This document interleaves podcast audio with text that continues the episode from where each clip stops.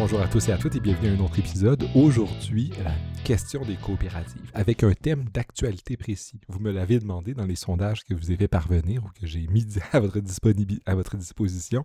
Et aujourd'hui, on fonce les coopératives avec la question de Mountain Equipment Co-op, cette grande coopérative de matériel de plein air canadienne a été rachetée par des investisseurs, des entreprises privées.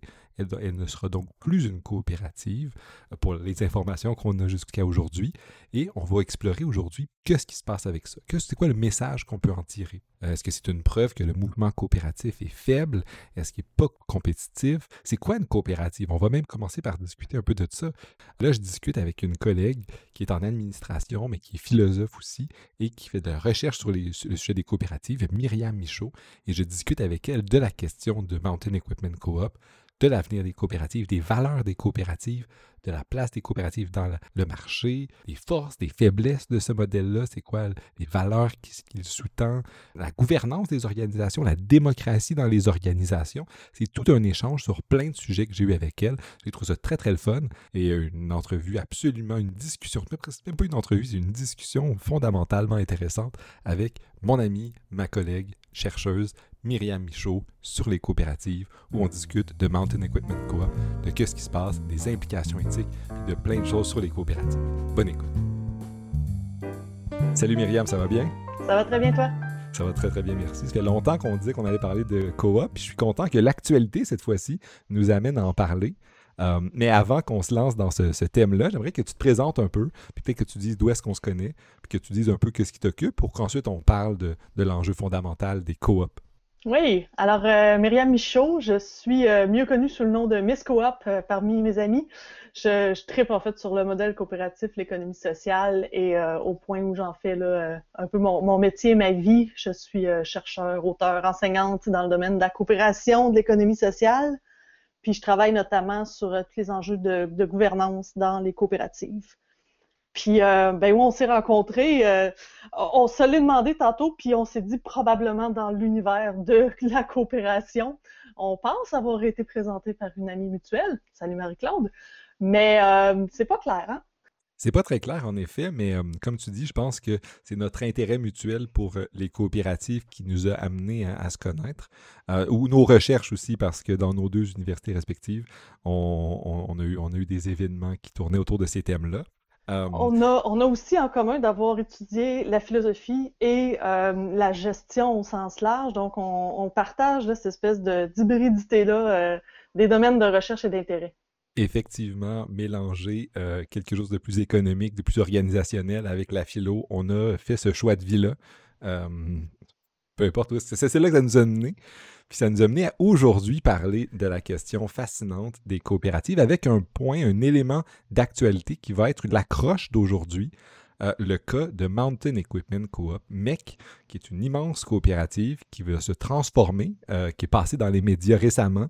Euh, puis j'aimerais ça commencer comme première question. Est-ce que tu nous dises un peu qu'est-ce qui c'est quoi le mec, c'est quoi Mountain Equipment Co-op, puis qu'est-ce qui s'est passé, puis qu'est-ce qui fait que tout le monde en parle ces temps-ci, c'est quoi la transformation qui a fait qu'on en parle dans les médias, puis que le, ça soit pas Desjardins la seule coopérative dont on entend dans les médias, pour une fois, c'est une autre organisation. Peux-tu nous en dire un peu plus? Mais c'est vrai que 2020, j'ai l'impression que le modèle coopératif n'aura jamais été autant dans l'actualité. Hein. Là, tu parles de MEC, mais je rappelle aussi le journal Le Soleil, qui, euh, ben, les différents journaux autour du Soleil qui sont fondés en coopérative euh, à la fin 2019, puis ça avait quand même fait beaucoup parler, puis beaucoup intriguer les gens autour du modèle coopératif. C'était un événement qui était à ce moment-là euh, considéré comme heureux, puis on voyait un, on voyait le modèle coopératif comme un levier de, développement pour un secteur en difficulté, le secteur euh, du, journaliste des médias.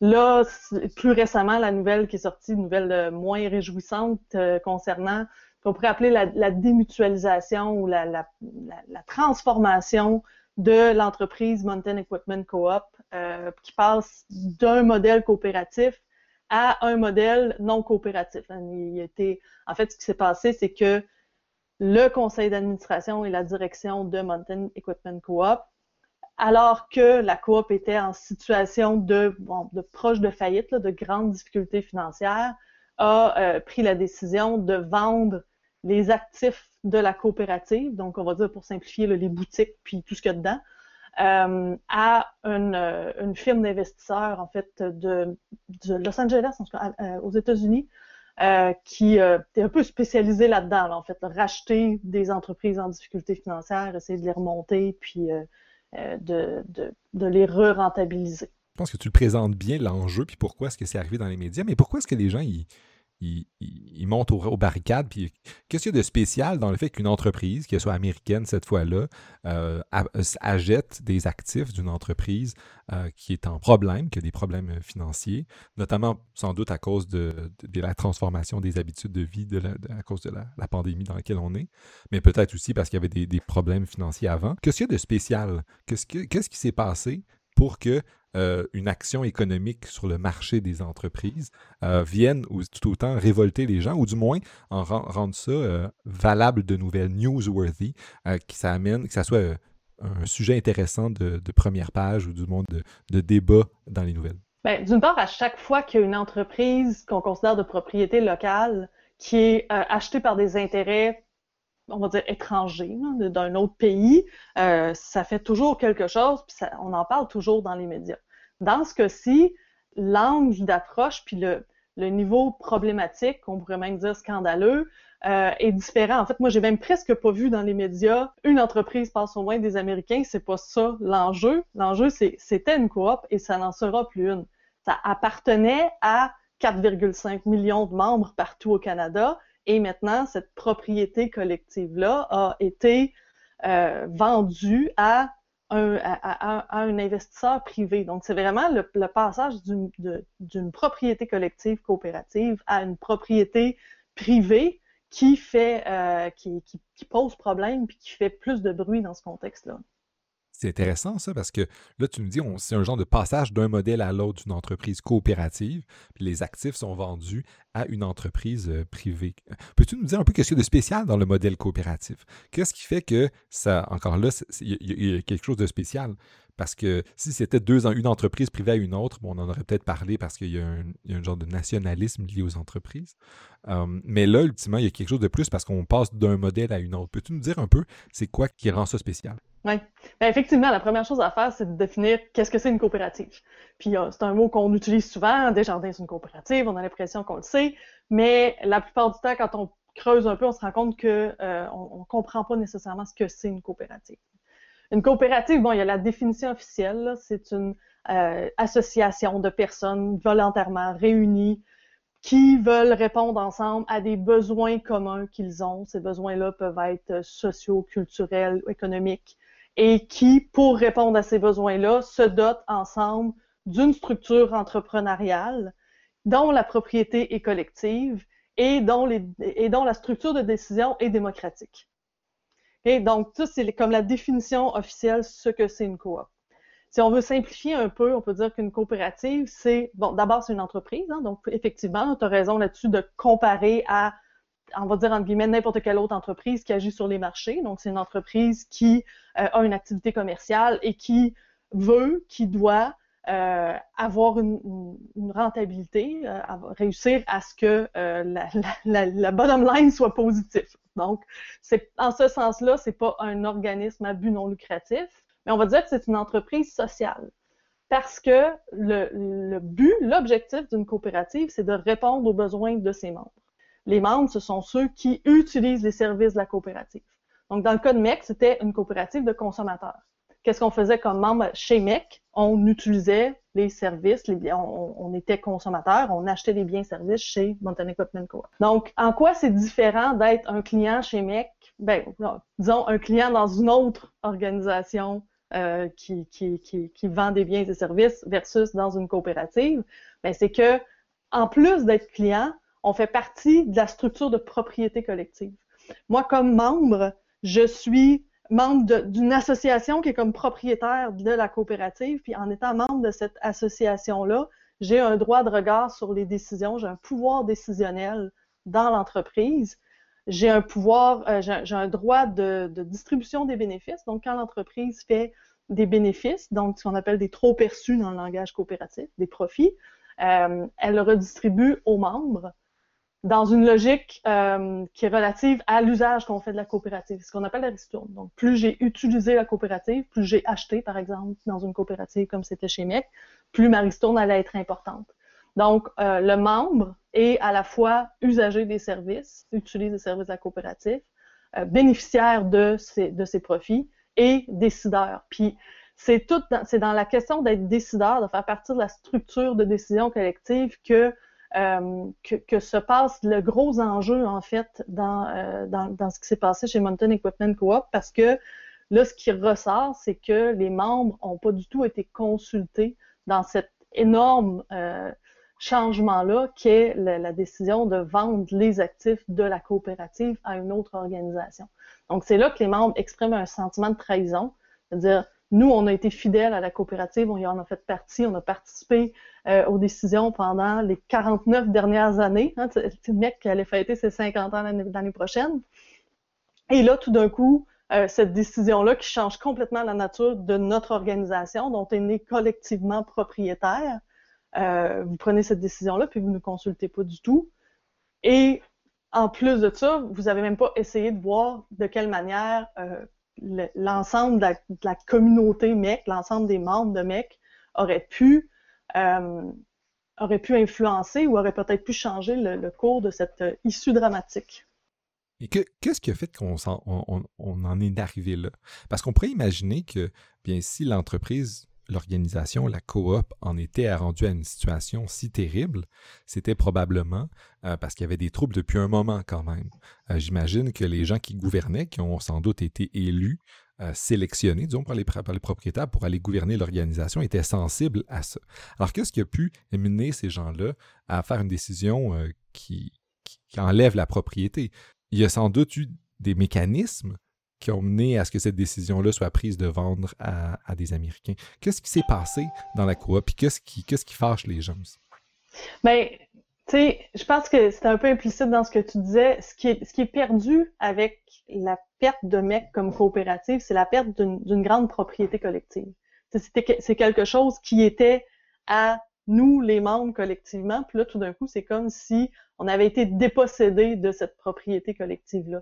Puis tu sais, il y a la question du, du 5 qu'on a chacun payé pour devenir membre de MEC. Puis il y en a qui disent, est-ce que je vais revoir mon 5 Ton 5 tu le reverras sans doute pas, mais c'est pire que ça ce que tu as perdu. Tu as perdu la, la, participation à la propriété collective d'une grande entreprise qui nous enrichissait collectivement. Mais alors, ma question est, est-ce qu'on a vraiment perdu quelque chose pour reprendre ton langage? Explique-nous, c'est quoi qu'on a perdu? Parce qu'en tant que, consommateur qui est allé acheter quelquefois du matériel de, plein air là-bas, euh, mais en ce moment, oui, j'ai ce 5 mais mettons que tu dis quelque chose de, quelque chose de plus grave en tant que consommateur, disons, moi j'ai mis un chapeau de consommateur, mais je vais aller euh, chez un compétiteur à, eux. Puis il y en avait déjà des compétiteurs qui avaient des bons prix euh, à Montréal, pour, parler de ma réalité. Euh, bien, il y avait des, compétiteurs assez efficaces quand même en termes de qualité du produit, en termes de, choses comme ça. Qu'est-ce que j'ai perdu, moi, dans cette situation-là? Puis évidemment, je te pose comme une question rhétorique parce que je sais qu'on on, on, on raisonne un peu là-dessus, mais j'aimerais ça t'entendre. Mais c'est une bonne question, puis ça dépend justement quel, quel chapeau euh, tu te mets pour poser cette question-là? Si c'est vraiment juste le chapeau de consommateur avec un pouvoir d'achat, puis qui veut pouvoir avoir le, le meilleur rapport qualité-prix, puis euh, euh, acheter sa, sa tente au meilleur prix, on n'a peut-être pas perdu tant que ça. Au sens où, bon, les boutiques ex-MEC vont toujours continuer à exister. La concurrence, effectivement, il y en a de plus en plus. Sans doute, même si on se reporte historiquement, MEC a-t-il été un moteur dans la, création de cet écosystème-là dans le milieu du plein air, hein, parce que rappelons-nous que MEC avait commencé ses opérations justement parce que les membres fondateurs ne trouvaient pas à euh, répondre à leurs besoins. Les autres, ils étaient en escalade, ils avaient besoin de matériel spécialisé. Il fallait qu'ils aillent aux États-Unis pour réussir à trouver ce qu'ils avaient besoin. Ils se sont dit, on va se mettre ensemble, on va faire en gros un genre de regroupement d'achat, puis on va être capable de se fournir. Au départ, la coopérative, c'était ça. Donc, souvent, ce qu'on constate, c'est que les, les, coopératives, quand elles commencent à exister, elles répondent à un besoin assez précis, assez concret et assez euh, fort pour les membres. Desjardins est un bon exemple de ça. Il y avait des, agriculteurs, des gens dans la région de Lévis qui avaient besoin de financement. Ils n'avaient pas accès dans les grandes institutions financières de l'époque. Ils ont décidé de. Il y a, quelqu'un qui s'est lancé puis qui a fondé les premières coopératives de, services financiers qui sont devenus des jardins. Mais c'est ça, il y avait un besoin, puis ensuite, ils, intègrent, ils répondent à ce besoin-là. Desjardins est un super bon exemple. En fait, les, Canadiens français n'étaient pas capables d'avoir accès à du financement à l'époque, donc il a fallu qu'ils s'organisent entre eux pour réussir à y avoir accès. C'était très, très euh, basique comme besoin. Euh, les, mutuelles d'assurance sont un autre exemple aussi, où vraiment les gens euh, passaient au feu, en pouvaient plus, ils ont fait des cagnottes collectives, puis ils se sont dit ah ça serait le fun, tu euh, comme protégeons-nous entre nous parce que personne d'autre le fait. Puis ce qu'on constate historiquement, c'est que à la fois l'État d'un côté, puis le marché, on va dire capitaliste de l'autre, voyant ces besoins-là émerger, puis être pris en charge, répondu par la collectivité elle-même, en créant notamment des coopératives, euh, s'adapte puis ajoute cette offre-là. Donc, par exemple, dans le cas des, des mutuelles d'assurance, à la fois l'État a développé toutes les, les, structures de l'État-providence, puis à la fois le marché privé a aussi développé des structures d'assurance privées. Donc, le, besoin auquel répondaient les, les, mutuelles, bon, est encore comblé par des mutuelles, mais aussi par du privé puis par l'État. C'est là, je reviens à MEC, c'est un peu ça qui s'est passé aussi. Et quand ça a commencé, MEC, il y avait juste pas moyen de trouver ce genre de matériel-là. Puis là, c'est comme si, à la longue, le marché se dit, ah ben oui, regardons ça, il y a des gens qui font du plein air puis qui ont envie d'avoir du matériel spécialisé. Puis il y a, d'autres manières de répondre à ce besoin-là qui ont émergé un peu partout. Donc, les, coopératives, avec le développement euh, de, l'écosystème dans un secteur d'activité, disons, euh, perdent leur avantage distinctif à un certain moment, d'autant plus que ce qui, reste leur avantage distinctif à ce moment-là, c'est le fait, qui est un peu intangible, d'appartenir à ses membres. Puis ça, c'est effectivement comme pas facile à vendre l'idée que ça devrait changer quelque chose pour moi dans ma vie de pouvoir participer à la prise de décision puis à la redistribution des bénéfices des organisations avec lesquelles j'interagis, que ce soit des organisations dans lesquelles je travaille, des organisations dans lesquelles je consomme. Mais en fait, ça change tout parce que cette, possibilité-là de participer à la prise de décision, ben, c'est la démocratie qui s'incarne ailleurs que dans la structure politique traditionnelle qui nous invite soit à voter une fois ou quatre ans, soit à prendre la rue pour manifester notre désaccord. À mon sens, plus il y aurait d'organisations, plus il y aura d'organisations dans lesquelles, comme citoyen, comme personne, j'ai mon mot à dire, je peux me mobiliser, puis je peux participer à la prise de décision, plus la, société va être démocratique. Hein. Il y a un penseur qui disait qu'il n'y a pas de raison pour, quoi la démocratie devrait s'arrêter aux portes de l'usine. Puis je pense que c'est vrai, on, veut, on veut la démocratie partout, mais tout d'un coup, quand c'est les organisations, on dit ah non, c'est correct que ce soit autocratique, que ce soit hiérarchique, puis qu'il n'y ait aucun, aucun droit décisionnel autre que le, le, boss ou le CEO. Mais une objection qu'on fait souvent à ce genre de truc-là, c'est de dire, mais la différence entre la démocratie euh, sur le plan politique, c'est que les gens, ils, sont nés à un endroit, dans une communauté politique, puis c'est difficile, c'est assez coûteux pour eux de s'en aller, autant sur le plan financier que personnel ou moral, euh, euh, parce que ben, on a de la famille, des amis. Vous savez, on, on a souvent des amis qui ont beaucoup voyagé, puis il y a toujours un coût quand même, euh, même si ça peut valoir la peine. Or, dans une entreprise, euh, surtout en tant que consommateur, euh, en tant que travailleur, je pense que c'est une autre chose, mais là, on parle de coopérative de consommateurs. Bien, moi, je, le, aller partir du mec et aller dans une autre boutique dont je nommerai pas de nom où je, où on pourrait, je pourrais aller, mais euh, aller acheter mon, matériel de mes tentes, mes trucs de plein air, mes trucs de rando dans une autre truc, c'est, je j'ai pas le même genre de sentiment que mon sentiment. Euh, euh, mais ultimement, le sentiment d'appartenance à une communauté politique, j'ai moins d'appartenance à une communauté consumériste. Effectivement, puis là, tu, fais, tu fais référence au droit de opting out, là, le droit de. Exactement. Le, Pour, pour, citer les gens qui nous écoutent peut-être, l'idée que je tire là, c'est il y a l'économiste Albert Hirschman qui dit on peut euh, avoir du voice, la prise de parole, mais aussi on peut s'en aller ou opt out, on peut exit, sortir d'une situation. Puis dans le cas d'être consommateur, c'est vraiment plus facile que dans le, le domaine politique. Tu sais, ce que je trouve intéressant dans cette, euh, dans, dans cette ce concept-là qui est apporté, c'est que c'est comme s'il réduisait à quelque part ou il simplifiait le, droit des, euh, on va dire des voteurs à deux éléments. Le droit, d'une part, la possibilité de, faire entendre ta voix, puis la possibilité de te retirer quand ça fait plus ton affaire. Moi, ce que, j'ai l'impression que ça laisse entendre, c'est que si tu renforces pas le droit de faire entendre ta voix, si l'organisation renforce, renforce pas cet aspect-là, ben les, membres, les consommateurs, dans le cas des clubs de consommateurs, vont prendre leur autre option, c'est-à-dire de s'en aller, puis d'être indifférent, puis ne pas participer. Puis j'ai l'impression que c'est un peu ça qui s'est ben, c'est en partie ça qui s'est passé avec Mountain Equipment Co-op, c'est que les droits des membres ont été réduits. Puis tu, sais, tu me demandais tantôt c'était quoi les mécanismes qui ont mené à ça? Puis je pense qu'on boucle en revenant avec ça il y a eu au travers des années, les peut-être 15 ou 20 dernières années, euh, différentes manières où les droits puis, et donc les devoirs des membres ont été euh, parfois subtilement, parfois de manière assez évidente réduits. Par exemple, à un moment où euh, la coopérative a, a, choisi de mettre des barrières à l'entrée du conseil d'administration. Donc, tu sais, normalement, quand on explique c'est quoi la démocratie d'une coop, la manière simple de le dire, c'est d'une part, un membre égale un vote. Donc, c'est pas euh, la logique des sociétés par action où plus tu as d'action, plus tu as de pouvoir décisionnel. Dans une coop, tout le monde est égal, tout le monde a droit à un vote. Et d'autre part, les, les administratrices administrateurs, les membres du conseil d'administration sont choisis par et parmi les membres. Donc, tous les membres peuvent voter pour les personnes qui vont les représenter au conseil d'administration. On est la plupart du temps dans une logique représentative dans les coopératives. Et, les, et, tous les membres peuvent se présenter pour être membres du conseil d'administration. Là, dans le cas de MEC, bon, on peut le comprendre, c'était une grosse organisation avec des enjeux organisationnels très, très complexes, avec des enjeux commerciaux très complexes. Puis ils se sont dit, OK, on, ne peut pas vraiment avoir n'importe qui sur notre conseil d'administration. Le conseil d'administration va faire une genre de présélection avec des critères qu'ils auront définis et et, et seules ces personnes-là vont pouvoir se présenter à l'élection. Ça a fait un scandale, ça a été nuancé un petit peu. Il y avait d'autres personnes qui pouvaient se présenter finalement, mais il y avait quand même des recommandations par le conseil d'administration. Donc, tu un, un contrôle de plus en plus important du CA en place euh, face à son renouvellement, face à l'élection des nouveaux membres du conseil d'administration.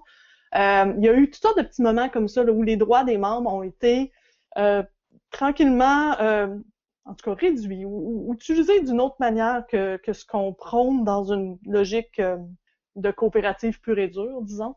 Puis euh, donc la, voix des membres a peut-être a été réduite dans ce contexte-là. Puis est-ce que ça a fait que les membres, c'est sûr qu'il y en a plein qui veulent juste acheter leur tente puis qui s'en foutent complètement d'être membres. Mais ce qu'on voit en plus avec la mobilisation actuelle pour sauver MEC, euh, il, y avait quand même un, cœur, puis je pense un cœur quand même assez important de, de, de gens qui sont membres parce qu'ils trouvaient ça important que ce soit une coopérative, puis ils trouvaient leur lien de membership important.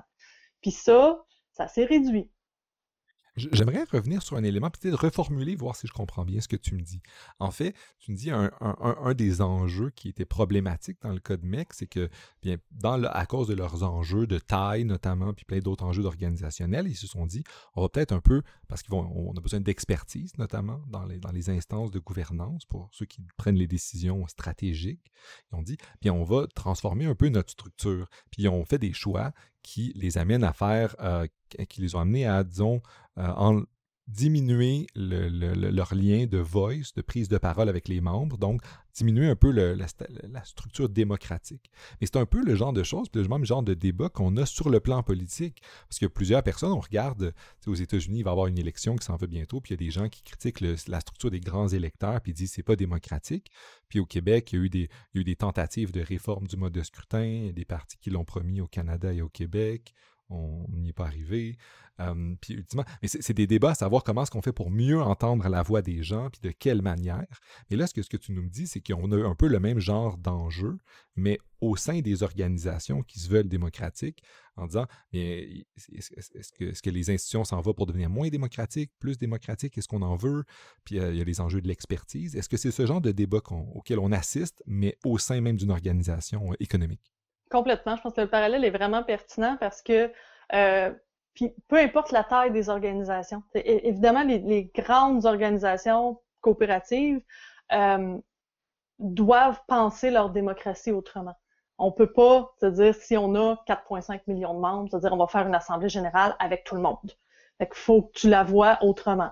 Euh, bon, MEC a entre autres avec le, les assemblées générales virtuelles, à ce que j'ai compris là, avant, avant la pandémie. Euh, D'autres coopératives vont faire des structures à paliers, où il va y avoir par exemple des assemblées générales sectorielles ou régionales qui envoient des délégués à un autre niveau, etc.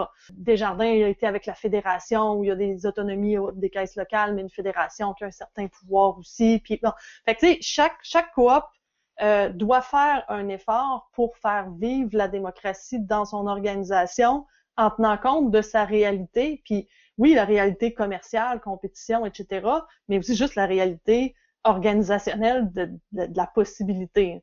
Mais tu sais, puis là, on parle des grandes coopératives, on, imagine bien les défis, mais même pour les petites coopératives ou euh, organismes à but non lucratif qui veulent avoir une vie démocratique, euh, il y a des enjeux qui ressemblent à ça. Tu parlais de l'enjeu d'expertise. Les conseils, ils ont besoin d'avoir des conseils d'administration avec de l'expertise. Ils ont aussi des membres avec toutes sortes de profils puis, euh, puis, puis, toutes sortes de, de personnalités. Fait qu'il y a aussi cet enjeu-là de dire, OK, mais si on y va à l'élection générale, euh, le risque qu'on se ramasse avec, je veux dire, entre guillemets, n'importe qui, comment on fait pour, pour gérer ce risque-là? Donc, par exemple des coopératives qui vont s'inspirer de ce qu'on appelle des matrices de compétences en gouvernance, où ils vont dire, OK, ben, regarde, nous, on voit que dans notre conseil d'administration actuellement, on a tel, tel, tel, tel type de compétences, il nous manque tel, tel, tel type.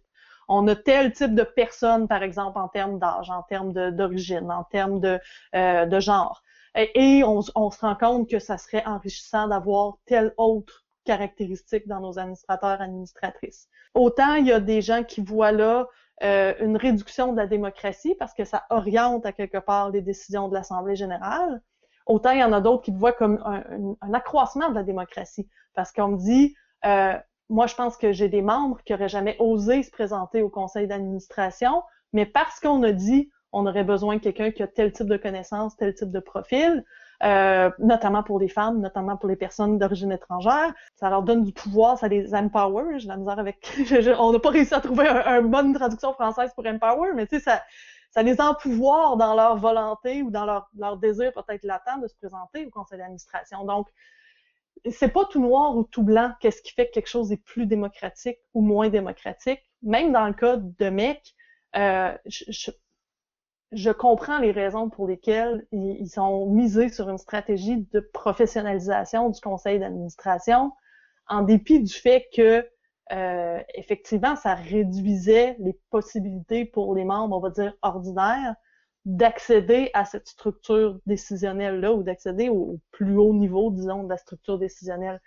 Fait cette réflexion-là sur comment on fait vivre la démocratie, puis c'est quoi le rôle des individus dans la démocratie, dans un contexte où, ultimement, ce qu'on veut, c'est prendre les meilleures décisions pour le bien de l'organisation puis de l'ensemble de ses membres, c'est pas évident. Je comprends, c'est tout un défi. J'aimerais te poser une autre question un peu sur ça quand même, parce que là, tu nous as parlé de la taille des organisations. Puis il y a des petites organisations, et il y a des gens qui vont dire les coopératives, c'est bien quand c'est petit, parce que tu peux avoir un rapport de loyauté plus direct. C'est plus facile d'être loyal à une organisation qui est de proximité. Puis dans nos quartiers, euh, dans, que ce soit dans nos grandes villes québécoises ou dans des plus, plus petites, euh, régions du Québec, il y a toujours des petites coopératives, puis tu, tu connais, tu connais les gens qui y travaillent, euh, ultimement, puis tu sais avec qui tu coopères. Euh, puis là, on pourrait dire, mais c'est plus facile à cause qu'il y a un rapport direct, tu sais que tu, tu coopères avec quelqu'un. Mais dès qu'une organisation devient trop grande, puis demande de, la, de, l'expertise, de la spécialisation, à ce que tu nous dis, bien, est-ce que est-ce que c'est pas un, problème? Puis en fait, la structure coopérative se dénature pas un peu une fois qu'elle a atteint une certaine taille, euh, une certaine euh, scale, comme disent euh, les amis des Anglais. Une euh, certaine échelle. une certaine échelle, voilà. Est-ce que les coopératives euh, peuvent monter à l'échelle mmh. ou est-ce que est-ce qu'elles sont prises en fait à, être corrompues ou à, se, démutualiser ou à risquer la démutualisation ou du moins à perdre un peu leur rapport avec leurs membres si elle devient trop grande? Bien, c'est une super bonne question, puis c'est un gros enjeu pour les coopératives. C'est sûr que l'enjeu de la croissance, c'est un enjeu, bon, qui est vécu par toutes les organisations. C'est toujours un, défi, là, euh, euh, la croissance, peu, importe le type d'organisation, mais effectivement, pour les coopératives, l'enjeu de la proximité avec les membres, euh, l'enjeu de rester connecté avec la mission de départ. Fait que non seulement à mesure que la, coopérative croît, mais à mesure qu'elle vieillit aussi, de soit d'être capable d'actualiser sa mission pour évoluer en même temps que les besoins des membres, euh, les besoins des membres de Desjardins n'étaient pas les mêmes en 1900 qu'ils sont maintenant. Il a fallu que Desjardins évolue pour continuer à répondre aux besoins de ses membres. Euh, soit donc dans le temps, mais, mais effectivement dans la taille. Puis il y, y, a cet enjeu-là, mais il y a aussi l'enjeu que quand les coopératives deviennent de plus en plus grandes ou agissent sur des marchés de plus en plus concurrentiels, ça devient difficile de, ou en tout cas, apparemment, c'est bien difficile de trouver des, des personnes pour diriger ces organisations-là. Euh, puis là, je parle peut-être autant au niveau du conseil d'administration qu'au niveau de la direction générale, de trouver des personnes qui sont bien sensibles, qui comprennent bien, qui, euh, c'est quoi une coopérative et qui ont la volonté de maintenir la structure coopérative, de renforcer la démocratie, de prendre soin de ce modèle-là. Puis je pense aussi que c'est quelque chose que joué chez MEC. Et c'est ça, je pense que je voulais revenir un, peu chez MEC parce que euh, j'ai parcouru rapidement dans les médias les nouvelles à ce sujet-là. J'ai vu qu'ils ont, ils avaient engagé euh, quelqu'un dans leur euh, dans leur équipe de gestion centrale, quelqu'un qui venait pas du monde coopératif, puis c'était un enjeu. Donc, ils ont choisi quelqu'un là en disant, mais nous, on, est assez, on a une grande entreprise qui a des défis, on va aller chercher quelqu'un qui a de l'expertise. Est-ce qu'on est, qu'on est, pris un peu avec cette situation-là où il n'y a pas beaucoup d'expertise dans les coops? Est-ce que les coops ne, ne survivent que parce que les gens ont les mêmes valeurs ou est-ce que ça peut survivre comme modèle économique? Là, c'est une autre question encore. Oui, c'est deux manières différentes de poser la question.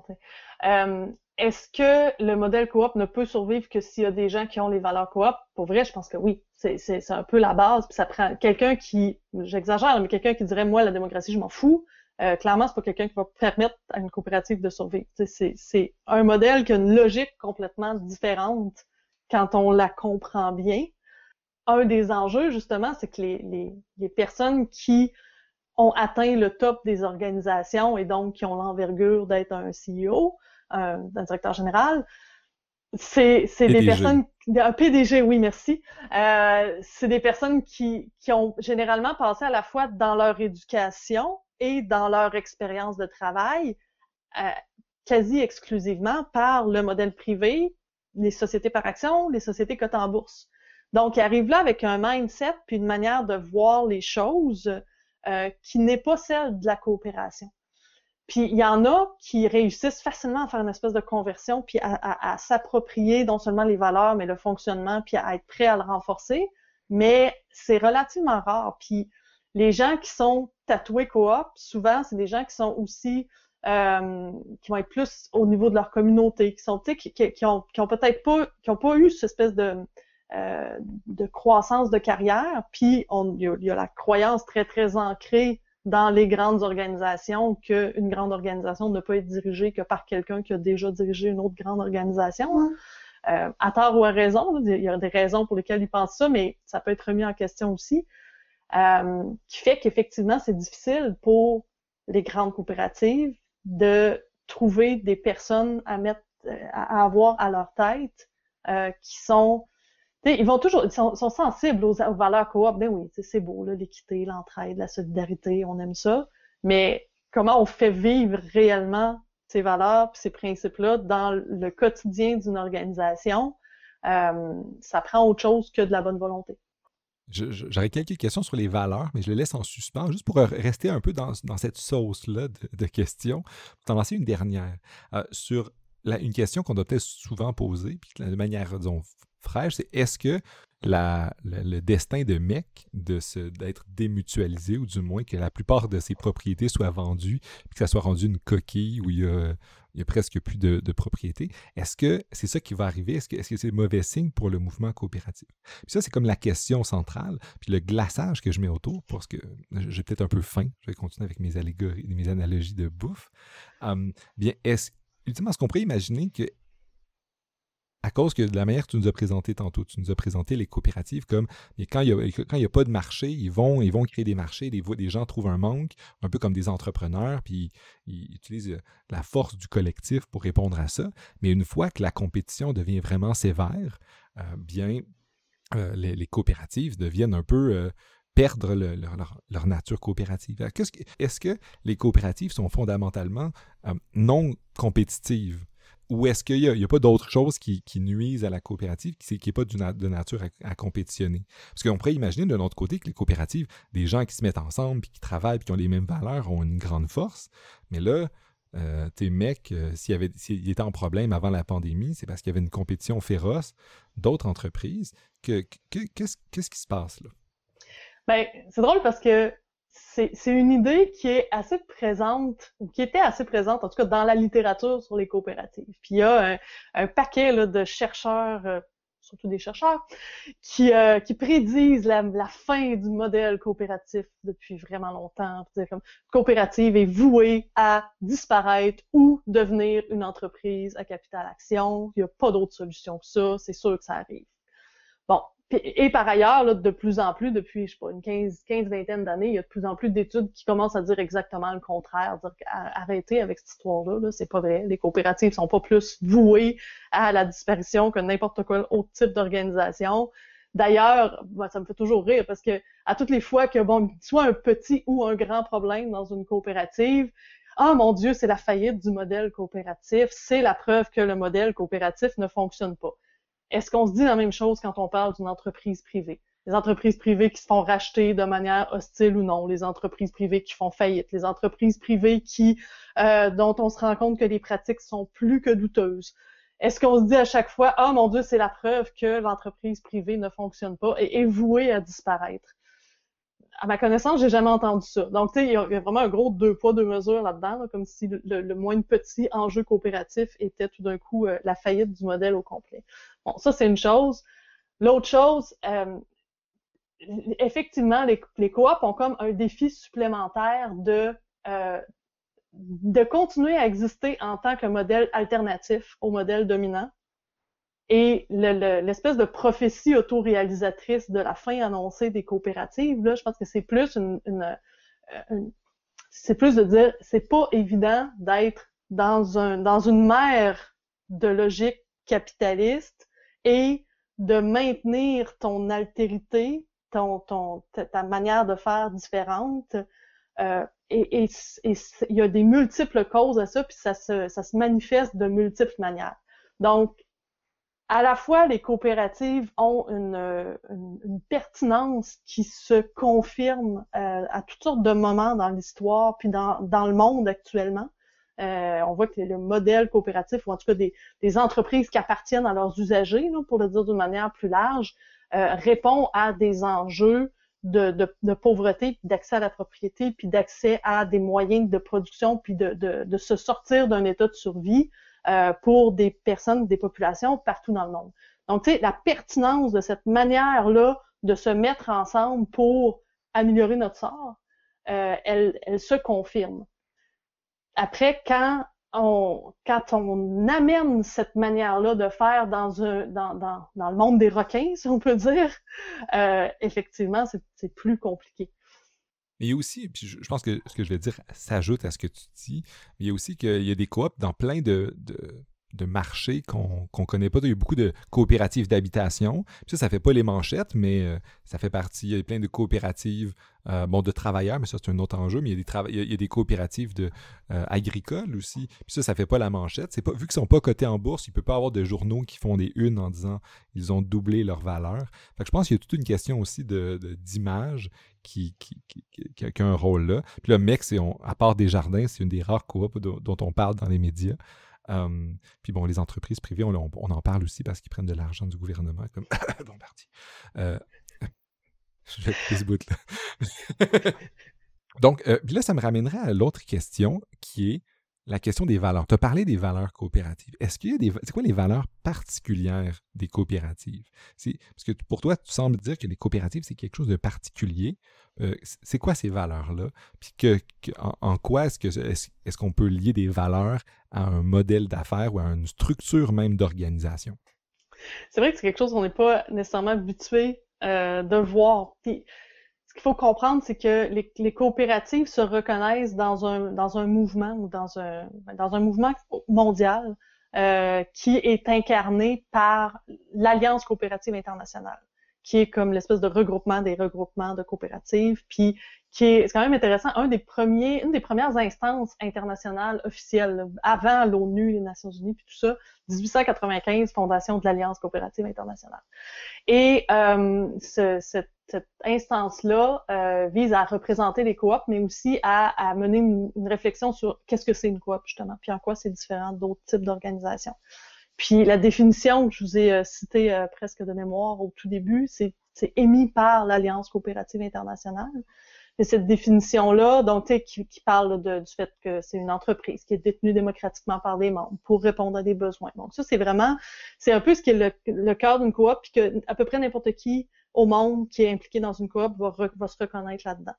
Mais cette définition-là s'accompagne aussi de principes euh, qui sont aussi édictés par la CI, puis qui, qui définissent un peu comment agit une coop et euh, qui sont aussi des facteurs de, de succès pour les coopératives. Si on fait bien ça comme coop, on devrait bien réussir. donc, c'est des principes de, ben, notamment adhésion libre et volontaire des membres. Donc, tu n'es jamais forcé à devenir membre d'une coopérative, puis la coopérative est ouverte à tout le monde, euh, sans égard au sexe, à la race, etc. Donc, il y avait, cette ouverture-là, puis ça, dès 1895, qui était assez euh, révolutionnaire à l'époque, de, le nommer comme ça. Euh, le principe d'autonomie. Une coopérative ne doit pas être contrôlée par une autre organisation, y, y inclus par l'État. Donc, une coopérative ne doit jamais être le, jouet de l'État. Euh, le, le principe de, de démocratie, donc euh, dont on a dont on a amplement parlé. Euh, le principe de participation économique des membres. Donc, une coopérative réussit et existe s'il y a des membres qui euh, qui font des échanges économiques avec la coopérative, que ce soit en y travaillant pour une groupe de, travailleurs que tu évoqué un peu, en utilisant les structures de production pour une coopérative de producteurs, tu parlais des coopératives agricoles, c'en est un exemple, ou en y consommant des biens et des services, comme dans les, les coopératives de consommateurs dont on parle depuis tout à l'heure. Donc, tu sais, la coopérative va bien réussir si les membres utilisent beaucoup la coopérative si j'achète beaucoup, si j'y travaille beaucoup, si je, c'est ça qui fait que la coopérative a du succès. Donc, c'est là que le lien de proximité avec les membres dont on a beaucoup parlé euh, entre en ligne de compte. Fait que, ça, c'est, puis, et évidemment, euh, bon, la démocratie, je l'ai dit, puis après ça, tu as d'autres principes qui sont un peu plus comme euh, qui, qui permettent aux coopératives dans leur ensemble de bien réussir le principe d'éducation. Donc, les coopératives ont une responsabilité d'éducation, de formation, d'information envers leurs membres puis envers le grand public. Puis c'est là que, c'est ce que je disais tantôt à propos des dirigeants, mais de l'ensemble des membres puis du grand public entre en ligne de compte. Si on réussit collectivement à faire que les gens comprennent mieux c'est quoi une coopérative, ben on va avoir des citoyens, des membres puis des dirigeants euh, plus capable de prendre des décisions dans une coopérative en tant que coopérative. Fait que, c'est, c'est, c'est, ces principes-là qui sont un peu des règles d'action, en fait, pour les coopératives. Puis souvent, les coopératives vont en parler dans leur, euh, dans déclaration d'identité individuelle, un peu ou dans leurs valeurs, dans leur vision d'organisation. Ça n'empêche pas que chaque coopérative va souvent avoir ses, ses propres valeurs plus proches de leur secteur d'activité ou de leur mission, mais c'est des règles d'action qui réunissent en fait les, coopératives puis qui, euh, qui leur donnent un idéal aussi à, essayer d'incarner. Alors, si je comprends bien, si je résume un peu ce que tu dis, en fait, bon, les valeurs, les valeurs coopératives, ils datent de longtemps, ils sont assez progressistes. Puis en plus, comme ce que tu nous disais juste avant, c'est que les, problèmes de, Mountain Equipment Co-op, de MEC, en fait, ça ne montre pas que les coopératives euh, sont, en danger. C'est juste un modèle qui euh, doit s'adapter, est-ce que la solution, c'est cette valeur-là d'éducation, puis on doit continuer à, éduquer les gens sur la valeur du modèle euh, coopératif? Est-ce que pour, pour sauver euh, de ce destin triste de, MEC d'autres coopératives, c'est de miser sur l'éducation? Est-ce qu'il y a d'autres genres de politiques qu'on pourrait faire pour mettre en valeur euh, les valeurs coopératives, le modèle coopératif? Est-ce que c'est quoi qu'on doit faire pour aider ce type d'organisation-là euh, à, perdurer? C'est sûr que moi, c'est quelque chose auquel je crois beaucoup, l'éducation euh, comme solution, en fait. Mais en même temps, à toutes les fois qu'on, on dirait qu'à toutes les fois qu'on a un problème, on, a, on, en finit par dire, ah, c'est l'éducation. Mais ça reste vrai quand même. Euh, là, dans cet enjeu-là particulier, je pense que oui, puis ça se passe à plein de niveaux différents. si on revient à l'exemple de MEC, moi, j'ai effectivement l'impression que les membres consommateurs, euh, dans une grande majorité, étaient pas assez euh, justement conscients de la valeur que leur membrariat prenait. Puis peut-être que si ça avait été davantage mobilisé euh, il y a longtemps, on, a, on aurait peut-être pu avoir un destin autrement. Parce que justement, quand tu dis moi comme consommateur, je peux aller euh, dans le magasin ABC, puis il n'y a aucune différence pour moi. À partir du moment où tu es vraiment conscient que c'est différent être membre d'une coopérative, peut-être que tu vas aller plus dans le magasin C qui est la coop. Donc, l'éducation peut être à ce, à ce niveau-là aussi. Mais mettons que j'ai l'objection, juste pour t'entendre là-dessus. On, pourrait imaginer qu'une personne sache c'est quoi la valeur de la coopérative, mais il dit, un peu comme dans certains grands États, il dit, mais mon vote, ma voix sur cette immense organisation-là vaut pas grand-chose. Donc, moi, j'accepte, je, dis, bon, ça a une valeur pour moi, mais le, le poids de, cet avantage-là n'est pas si significatif. Si le euh, mec n'avait pas quelques milliers de membres, il avait plusieurs, plusieurs milliers, plusieurs centaines de milliers de membres. Il disait, mais là, si, moi je veux que ma voix soit entendue, c'est vraiment difficile. Euh, puis en plus, pour l'organisation, c'est coûteux de m'écouter, puis d'écouter tous ces membres-là. Puis ce coût-là va m'être refilé dans le prix. Euh, donc, je me dis, que, que, je veux faire? Est-ce que je veux vraiment que payer vraiment plus cher pour avoir droit à ce qu'on m'écoute? Puis en plus, euh, je me faire écouter, mais ma voix va être enterrée par plein d'autres gens, euh, puis plein d'autres gens sur un territoire gigantesque, mais que ça, vient de la côte ouest du Canada. Donc, tu sais, c'est un c'est pan-canadien. Euh, alors, e, est-ce que c'est pas un choix rationnel même? Même si une personne qui est tout au courant de tout le modèle coopératif, je suis au courant, mais je me dis, je fais un calcul rationnel de le poids que ça a, qu'il y en a un, mais il faut peut-être pas euh, euh, le, coût que ça peut avoir pour l'organisation puis pour moi de le réaliser. Mais je pense que ça dépend ce qu'on veut dire par être écouté puis être entendu puis sur quoi. si ton objectif c'est d'être écouté sur j'aimerais ça que vous changiez telle marque pour telle autre marque, ou euh, j'aime pas la couleur de vos chandails ou non. c'est évident que pour des, des petites choses comme celle-là, ce serait absurde et impossible de s'attendre à ce que l'organisation entende et, et, et, obéisse, entre guillemets, aux, aux, volontés individuelles de chacun de leurs membres. Puis pour ça, ben, les coopératives, comme les autres organisations, ont accès à tous les outils de, de marketing, puis de connaissance du consommateur, puis de bon, comprendre les goûts des consommateurs, ça se fait dans une, dans une toute autre logique. Si, si par ailleurs on voit euh, entendre ma voix comme euh, me permettre de participer à construire le genre de monde que je souhaite qu'il advienne demain, ben je pense que le, le acheter c'est voter prend une toute autre envergure. Puis le choix des organisations dans lesquelles avec lesquelles j'interagis, pas juste celles dans lesquelles je consomme, mais au sens plus large avec lesquelles mmh. j'interagis, euh, a, a un poids important. Puis c'est là que c'est vrai pour les coopératives, mais c'est vrai pour d'autres types de critères aussi. Aller favoriser les organisations qui, par exemple, euh, dont, dont, on sait ou on a des bonnes raisons de croire qu'ils n'utilisent pas le travail d'esclaves enfants ou bon, tous les critères là, que, que l'on peut penser. Euh, mais moi, je crois beaucoup que plus on va favoriser le type d'organisation qui est en phase avec nos valeurs, plus c'est une des multiples manières d'agir sur le monde qui se construit.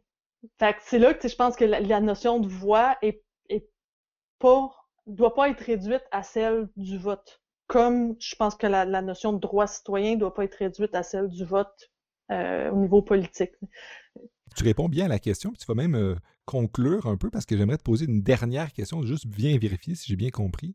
C'est pour ça que ce que tu nous dis, en fait, c'est que le, la démocratie dans les coops, comme sur le plan politique, pour toi, c'est pas juste un système, c'est pas juste un ensemble de règles qui permet de voter, c'est un ensemble de valeurs qui viennent derrière. C'est pour ça que, comme tu nous dis, pour toi, les coops, il faut que ça soit nécessairement quelque chose qui vienne avec un ensemble de croyances en euh, la valeur du modèle, en un certain nombre de principes. Fait que ça serait ça pour toi, les coops, puis ça, c'est pour ça que même si MEC euh, a des troubles en ce moment, il, y a plein, il y a encore beaucoup de gens dans l'économie sociale et solidaire, dans le monde des coops qui y croient. Puis il y a plein de petites organisations qui font peut-être pas la, une des journaux, euh, mais qui continuent à, défendre ces valeurs-là. Euh, continuent. Ben, je pense beaucoup que les entreprises collectives, les entreprises démocratiques, les coopératives, tu nommes l'économie sociale solidaire, sont des, euh, des avenues ou j'allais dire des outils, des manières de, de, de ramener plus de pouvoir aux citoyens ou de, de permettre à, au monsieur, madame, tout le monde de d'avoir une influence sur la construction du monde. Je pense qu'on se sent souvent très, très impuissant devant les décisions qui se prennent à des millions de kilomètres puis des millions de dollars de nous autres. Euh, puis, puis c'est vrai que c'est euh, effrayant puis c'est décourageant souvent de voir à quel point les, les choses les plus importantes pour notre devenir individuel et collectif sont décidées par des, des personnes qui euh, sur lesquelles on n'a aucune emprise puis sont décidés avec des, des, critères qui ne sont pas ceux du bien-être du plus grand nombre, puis du bien-être collectif. Il y, a, y a des manières de s'élever contre ça. La mobilisation en est une, le, le vote politique en est une dans une certaine mesure, la révolte en est une autre, mais je pense que l'imbrication puis l'implication dans nos structures de propriété collective euh, en est une qui est, euh, qui est négligée. Peut-être parce qu'elle est trop proche de notre quotidien aussi. On, est tellement, on, est tellement entouré de, de coop petites et grandes, puis d'OBNL petits et grands qu'on on se rend pas compte que on fait partie d'eux, puis qu'ils font partie de nous, puis qu'on par ce, par ce regroupement collectif-là, on a une influence. Et les, les, associations ont changé des choses incroyables dans la vie, mais le mouvement syndical, bon, il y a tout ça aussi. Là. Puis, il faut se réapproprier ces, ces instances de, de pouvoir-là, puis continuer à le faire, puis on le fait, tu sais. Mais il faut, faut, continuer à le faire, puis continuer à le faire plus, parce que euh, parce que c'est un des lieux qui sont le plus proches de nous, pour lesquels on a on, on est le plus capable d'aller vers autre chose.